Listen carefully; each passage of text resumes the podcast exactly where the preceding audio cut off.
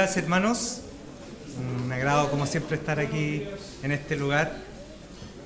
Nunca es fácil, para los que nunca han estado acá, nunca es fácil estar aquí, siempre, uno se pone muy nervioso. Yo creo que hasta el pastor le pasa hasta el día de hoy eso también, de ponerse acá y compartir la palabra del Señor, ¿no es cierto?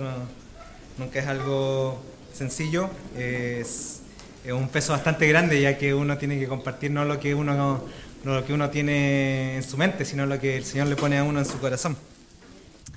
Eh, leyendo eh, Juan, llegué a, este, estos versículos, Juan 20, del 24 al 29 al 30, eh, un texto bien, bien llamativo. O sea, hablamos un poquito respecto de quién estamos hablando en, en este texto, estamos hablando del, del apóstol Tomás, ¿no es cierto? que estábamos leyendo recién en la lectura bíblica. Eh, no sabemos mucho del apóstol Tomás, lo poco que sabemos del apóstol Tomás de hecho se encuentra en el libro, en el libro de Juan. Eh, y, y, queda un poquito mal parado, ya que él eh, aparece muy poco en la Biblia y más encima es aquel que termina dudando, ¿no es cierto?, de, de Jesús, de que, de que resucitó y termina dudando de que efectivamente aquella persona era Jesús o de lo que habían visto sus, sus otros compañeros. Eh, ahora sí, a ver si estamos. Avanzamos, yo tengo acá para avanzar, ¿sí? Listo.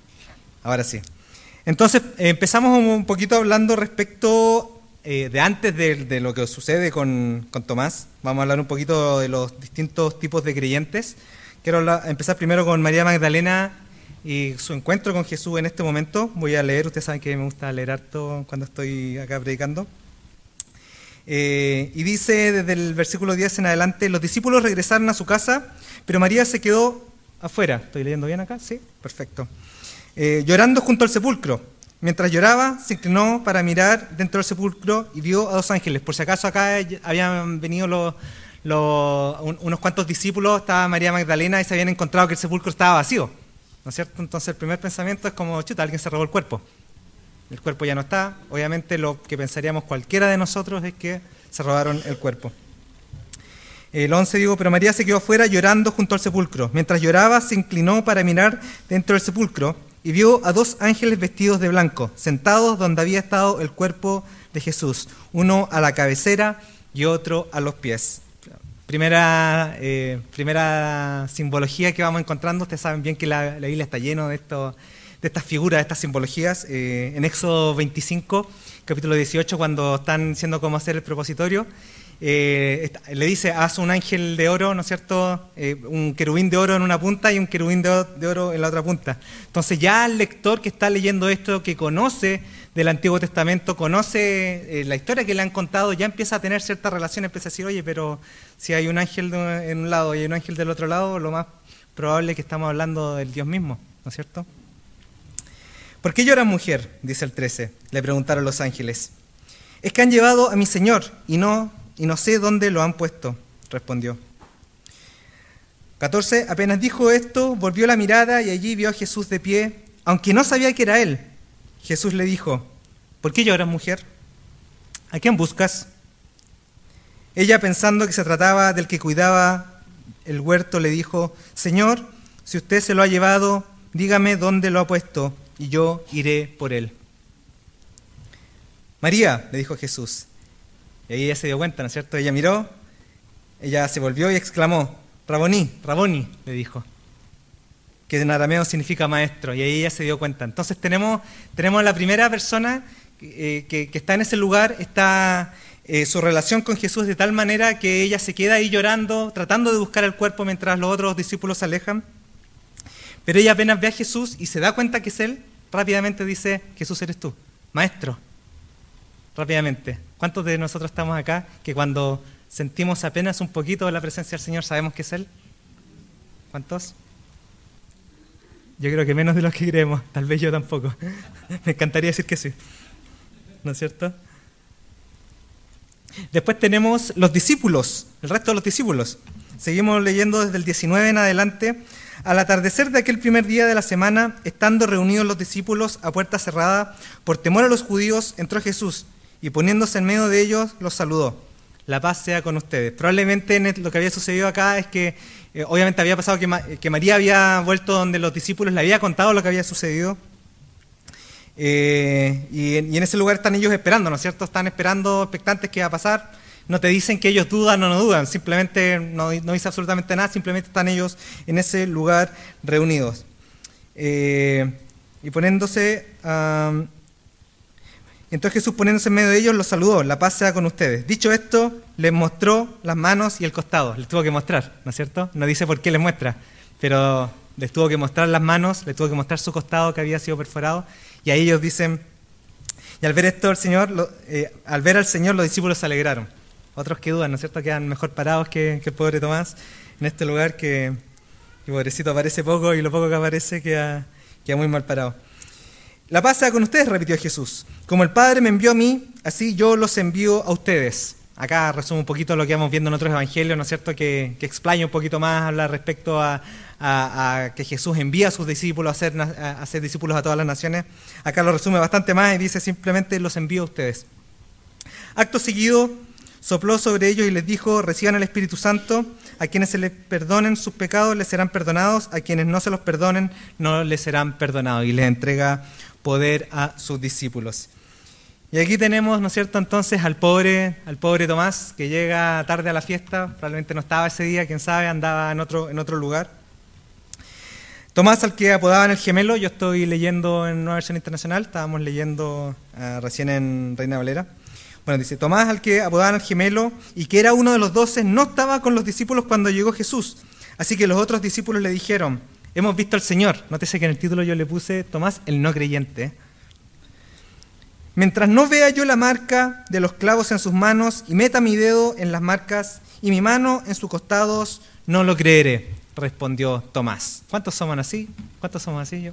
Yo creo que yo caigo un poco más dentro de esa categoría, no sé cuántos ustedes necesitan ver bastante más antes, antes de, poder creer eh, las cosas que uno debería creer, ¿no es cierto? Eh, hay buenas noticias, sí, hermano. Después, hay muy buenas noticias. Ese es el Tomás el que no cree. Tomás el que, se le, que vienen y le cuentan. Acá estamos nosotros contándole a otras personas todos los días, en nuestros trabajos, en nuestra universidad, en nuestra escuela. Estamos contando constantemente a nuestra familia. Nosotros estamos contando respecto al Señor Jesucristo. Estamos contando con nuestras acciones, estamos contando con, nuestras palabras. Que el Señor ha vuelto, el Señor está entre nosotros. El Señor está aquí con nosotros, le contamos. Y hay gente que no cree. ¿Por qué? Porque necesita tocar, necesita tocar las manos de Jesús antes de poder, antes de poder creer. Yo me considero una de más, me considero uno de esos. Tomás el creyente. Primero Tomás no cree, luego Tomás cree. 26. Una semana más tarde estaban los discípulos de nuevo en la casa y Tomás estaba con ellos. Ahora sí estaba Tomás con ellos. Aunque las puertas estaban cerradas, Jesús entró y poniéndose en medio de ellos los saludó. Una vez más, la paz sea con ustedes. Luego le dijo a Tomás, enseguida fue directo donde Tomás, pon tu dedo aquí y mira mis manos. Acerca tu mano y métala en mi costado, y no seas incrédulo, sino hombre de fe. Yo me imagino eh, una persona arrogante diciéndole, ah, ¿no creías? Ah, ¿no creías? Mira, ah, ¿no creías? Pero no, Jesús no. Jesús llegó y sabía lo que Tomás necesitaba. Sabía cuál era la necesidad de Tomás. Sabía cuál era la necesidad de María Magdalena. Sabía cuál era la necesidad de los discípulos. Y sabía qué era lo que le tenía que mostrar para que él creyera. Y cuando llega Jesús, lo primero que va a hacer va donde Tomás y le dice, toca, para que puedas creer. Dice, no seas incrédulo, sino hombre de fe. Señor mío y Dios mío, exclamó Tomás. Ahí hasta el ateo se hace, se hace creyente ante, esa, ante, ante ver al, al Señor, ¿no es cierto?, resucitado caminando. Cualquiera se hace creyente. Porque me has visto, has creído, le dijo Jesús. Dichosos los que no han visto y sin embargo creen. El Señor estuvo caminando entre nosotros, hizo sus discípulos en ese lugar a sus doce discípulos y cuántos más lo, fueron siguiendo. Esos eran solamente los hombres, cuántas mujeres también estaban, siguiendo. Y aquellos que después eran discípulos de sus discípulos también. ¿Cuánta gente vio a Jesús caminar en la tierra? ¿Cuánta gente vio sus milagros día tras día? a los ciegos ver, a aquellos que no podían caminar, caminar. Pero luego venía el tiempo en que Jesús no iba a estar más con nosotros. Y este texto va hacia ellos, hacia nosotros, porque Jesús no está físicamente acá con nosotros. Y dice, porque me has visto, has creído, le dijo Jesús, dichosos los que no han visto y sin embargo creen. Hay muchos que vinieron después, muchos que murieron por el nombre de Jesús, estuvieron dispuestos a muertes violentas, que no pudieron ver Jesús caminando. Y este texto se lo escriben con mucho cariño para ellos. Dice, dichosos, bienaventurados, los que no están viendo y aún así están creyendo. Nosotros no vimos a Jesús, vimos, podemos ver sus milagros todos los días, pero no estamos viendo a Jesús caminando acá entre nosotros. Eh, interesante eh, la relación que hace Jesús en este, en este, en, perdón, en, en, el versículo 27, cuando dice, y no seas incrédulo, sino hombre de fe. En el griego le dice, no seas apistos, que significado es que no cree, y si soltamos el alfa, nos queda pistos. Y pistos, obviamente, contra el que no cree, es el que cree. Me gustó un poco más la traducción que hacía Reina Valera acá, porque Reina Valera decía eh, sé creyente, en vez de decir que, eh, como dice el NBI, hombre de fe, le dices para que seas un creyente. Lo que significa que cuando le está diciendo cuando sea, que, seas, que no seas apistos, le está diciendo no seas un no creyente. acá la traducción que usamos nosotros dice que no seas una persona incrédula. Un crédulo puede ser cualquier persona. Oye, eh, eh, pasó tal cosa, no te creo. Ese es un incrédulo simplemente, alguien que no cree. Pero lo que está diciendo acá realmente es, no seas una persona que, que, que no es creyente, que no es creyente en el Señor, que no es creyente en todo aquello que te he mostrado hasta este momento. Y por favor, sé pistos, sé un creyente, conviértete, le está diciendo, conviértete al Señor, conviértete, conviértete a mí, le está diciendo en ese momento a, Tomás. Eh, la siguiente parte la llamo un poquito, eh, la llamo Jesús siempre mostrando el camino, porque a pesar de que llegamos a esta situación en que Tomás se enfrenta a esto, eh, Jesús le va mostrando constantemente, siempre le está mostrando, le está diciendo, durante todo Juan vamos leyendo y Jesús le está avisando a la gente, le dice, oye, por si acaso yo ya no voy a estar, va a haber un momento en que yo me voy a ir de este lugar, yo no voy a poder caminar más con ustedes, ese momento ya viene. Le dice en Juan 13, 33, mis queridos hijos, poco tiempo me queda para estar con ustedes, me buscarán y lo que antes les dije a los judíos, Ahora se lo digo a ustedes, a donde yo voy, ustedes no pueden ir. Ya está avisando, yo me voy de, este, de, esta tierra, yo ya no voy a estar más con ustedes caminando acá con ustedes. Le está avisando constantemente. Después dice Juan 14, 3 y 4, y si me voy y se lo preparo, vendré para llevármelos conmigo. Así ustedes estarán donde yo esté. Le está diciendo, yo voy a preparar un lugar para ustedes, para que ustedes puedan estar conmigo. Ustedes ya conocen el camino para ir a donde yo voy. Entonces está avisando que van a volver a estar juntos nuevamente. Jesús una vez más avisando, avisando lo que viene.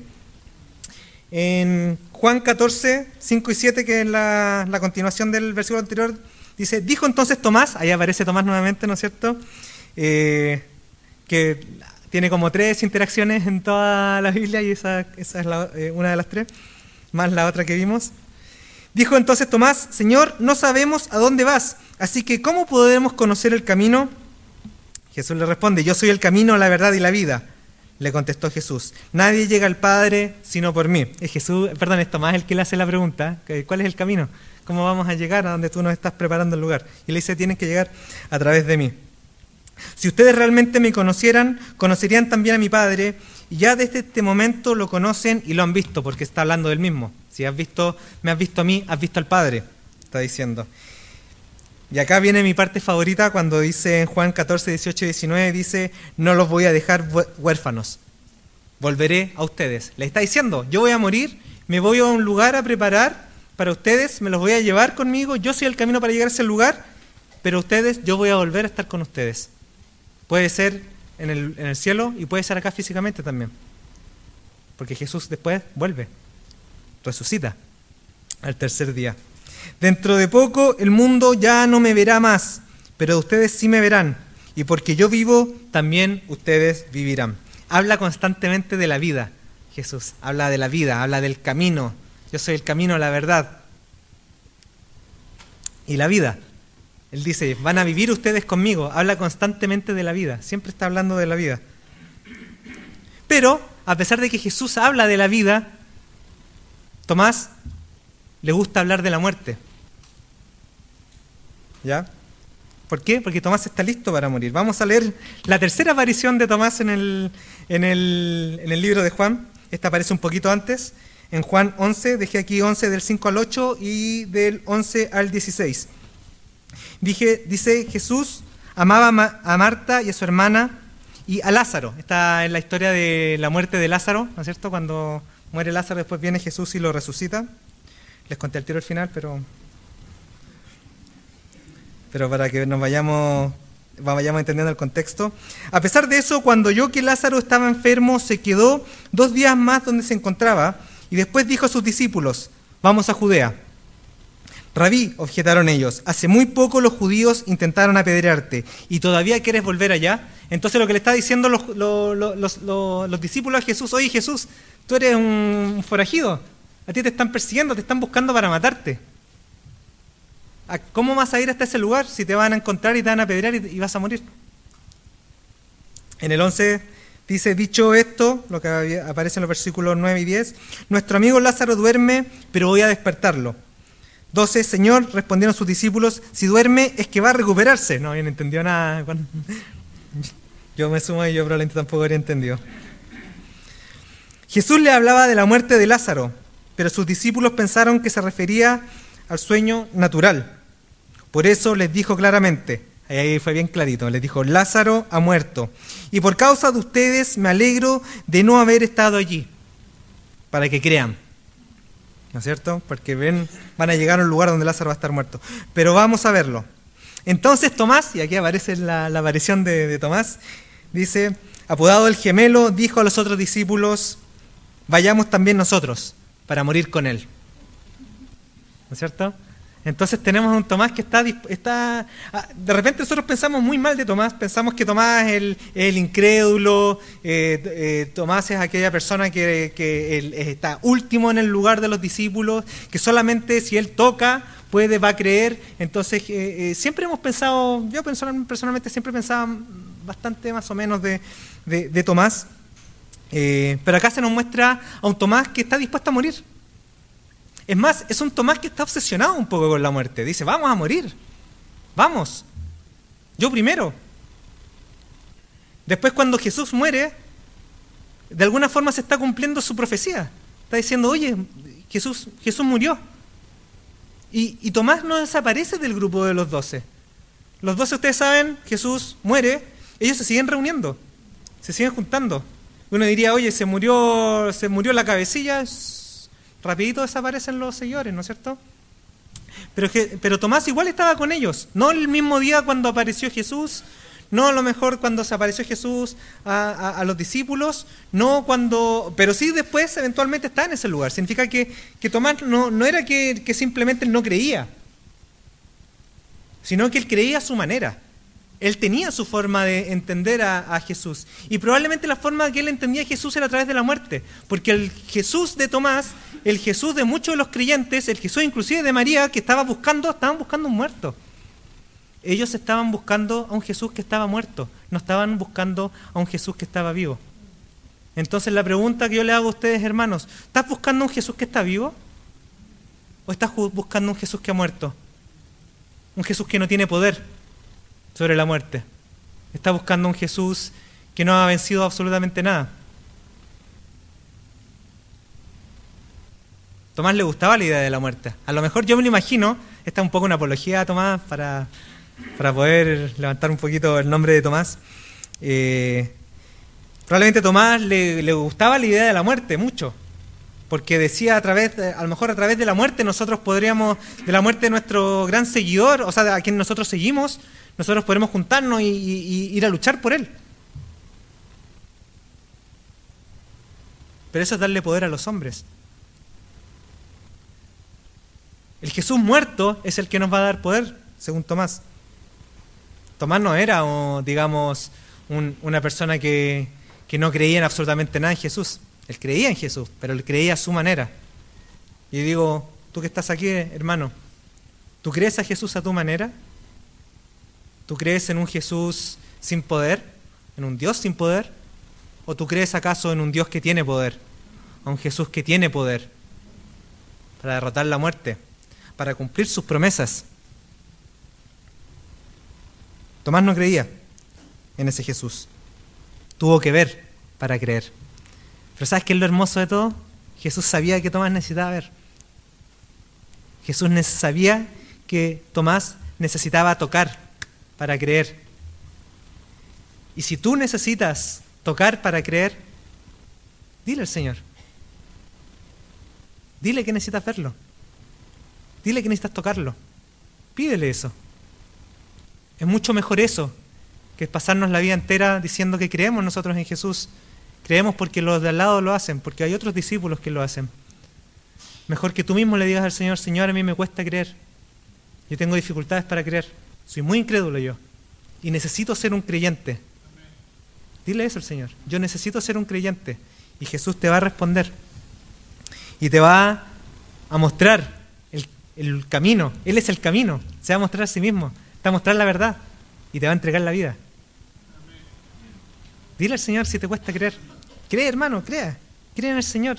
Jesús que murió por ti, por mí, por nuestros pecados. Cree en Él. Pero si te cuesta creer, pídele al Señor que te dé fe. Que te demuestre. Muchos en este último tiempo han tratado de hacer sus, propias, sus propios evangelios o sus propias, sus propias creencias o, han tratado de interpretar lo que, lo que Jesús hizo en el pasado y traerlo hasta, hasta estos momentos. no, no, está mal, eh, no está mal porque Jesús habló en, su, en la época, a los problemas de la época y nosotros tenemos que hablar a los, a los problemas que tenemos actualmente. Pero han tratado de tomar a Jesús y a Dios, y así como Tomás lo llamó un Jesús o Dios de la muerte, hay gente que lo ha tomado para sus propias luchas personales. Y hay gente que está convencida, por ejemplo, que el movimiento social es la voluntad del Señor. Y otros que por otro lado están convencidos que la paz establecida es la voluntad del Señor. Y están todos tratando de tirar a su lado. ¿Cuál es, cuál es, cuál es Dios? ¿Cuál es el Dios que yo creo? Según mis necesidades. Según el momento que estoy viviendo. Pero el Señor, el Señor de verdad, el Dios eterno, Jesús, es mucho más grande que eso. Es mucho más grande. El Señor nos dejó su voluntad, lo dejó escrito aquí, en este libro.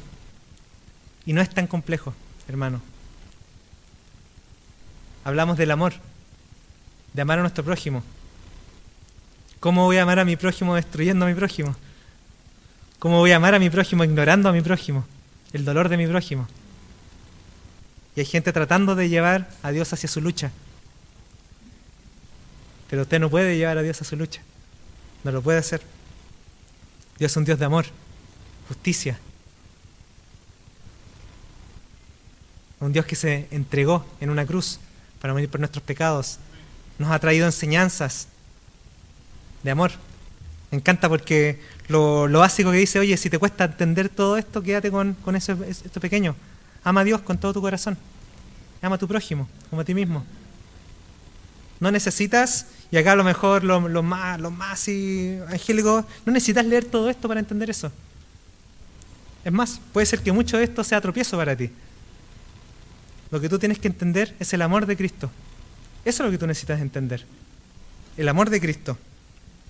Ese amor que a pesar de que tú eres un incrédulo, el Señor te va a mostrar el camino. El Señor se va a mostrar a ti. Para ir terminando, yo sé que me invitan porque predico cortito, ¿no es cierto? Me gustaría contarle un poquito la, la, historia de Gedeón, eh, que estaba, estaba en una situación, bueno, el Gedeón vive en, en, el contexto de, los de, los jueces, ¿no es cierto? No habían, no habían, no habían reyes todavía en, en, el pueblo de Dios no existían los reyes, estaban estos, estos jueces, estos caudillos que se levantaban cada vez que eh, sucedía algo. Y estaba, estaba en este momento el pueblo bajo el poder de los medianitas, si no me equivoco, ¿no es cierto? Eh, con, con, con Gedeón. Y Gedeón, entonces Dios le empieza a dar instrucciones a Gedeón. Le dice, oye, Gedeón, tienes que hacer esto, tienes que hacer lo otro, tienes que, y tienes que levantar al pueblo, y tienes que hacer una serie de cosas. Y Gedeón tenía miedo. Y Gedeón no es que Gedeón le, de alguna forma no cree que Dios existe. Dios, Gedeón sí cree que Dios existe, así como Tomás creía que Dios existía, a su manera, pero, pero creía. Eh, pero Gedeón también hace lo mismo que, hace, que hace Tomás, para que vean que no es solamente un caso en la Biblia. Entonces en el versículo eh, jueces 6, del 36 al 40, en el versículo 36 dice, Gedeón le dijo a Dios, si vas a salvar a Israel por mi conducto, liberar a Israel de los medianitas, eh, como has prometido, mira, tendré un vellón de lana en la era sobre el suelo. Un vellón es como un pedazo de lana, me imagino que es como recién sacado del, animal. Eh, si el rocío cae solo sobre el vellón, y todo el suelo alrededor queda seco, entonces sabré que salvarás a Israel por mi conducto como prometiste, poniendo a prueba a Dios, ¿no es cierto? Enseguida poniendo a prueba a Dios. Todos nos han enseñado, no pongáis a prueba al Señor, no pongáis a prueba al Señor. Pero está siendo sincero consigo mismo, dice, a mí me cuesta creer. Y así sucedió. Al día siguiente Gedeón se levantó temprano, exprimió el vellón para sacarle el rocío y llenó una taza de agua. Entonces Gedeón le dijo a Dios, no te enojes conmigo, le dijo. este dudó, más que, que Tomás. Tomás dudó una vez más, pero este dudó dos veces. No te enojes conmigo. Déjame hacer solo una petición más. Permíteme hacer una prueba más con el vellón. ¿Tuvo alguna duda? Dice, pucha, lo que puede haber pasado es que a lo mejor alguien pasó. Algo se había imaginado que pudo haber sucedido, ¿no es cierto? Claro, alguien fue y tiró agua así como, oye, este le dijo eso, echémosle, echemos la agüita. Eh, déjame hacer solo una petición más, permíteme hacer una prueba más con el vellón. Esta vez haz que solo el vellón quede seco y que todo el suelo quede cubierto de rocío. O sea, ya la prueba absoluta, si el vellón está seco y está todo mojado es porque realmente... Y el 40 dice, así lo hizo Dios aquella noche. Solo el vellón quedó seco mientras que todo el suelo estaba cubierto de rocío. Entonces Gedeón se dio cuenta que cuál era su llamado. ¿No es cierto? Que era a liberar al pueblo. Ahí es cuando entonces Gedeón toma las armas toma y, levanta al pueblo contra los medianitas. Eh, tanto Gedeón como Tomás mostraron realmente lo más, lo más puro de su corazón, lo más sincero de su corazón. Mostraron los miedos que tenían, mostraron sus creencias, mostraron las dudas que tenían al Señor. A nosotros se nos ha enseñado que prácticamente dudar es, es un pecado. O sea, sí, no, no andes por la vida dudando del Señor, no lo hagas. Pero cuando tu corazón está afligido, cuando llega el momento en que realmente tienes una duda con el Señor, en vez de andar preguntándote a ti mismo las dudas, mejor díselo al Señor. Y el Señor te va a mostrar el camino. Se lo mostró a Gedeón, se lo mostró a Tomás, también te lo va a mostrar a ti. Bienaventurados los que no vieron y creyeron, pero no dice más bienaventurados. No dice que van a ser mucho más bendecidos aquellos que no vieron y creyeron, van a ser bendecidos. Si tú tuviste dudas y el Señor te mostró el camino, vas a ser bendecido. Y si no viste y creíste, también vas a ser bendecido por el Señor. El mensaje es creer en el Señor. Pregúntale a Él. No andes preguntando, andes preguntando a Google, no andes preguntando al, al, al lado, no. Pregúntale tú al Señor directamente. Eso es lo mejor que puedes hacer, hermano. Lo invito a orar conmigo. Padre Santo, Dios Todopoderoso, gracias por tu palabra, gracias Señor por estas historias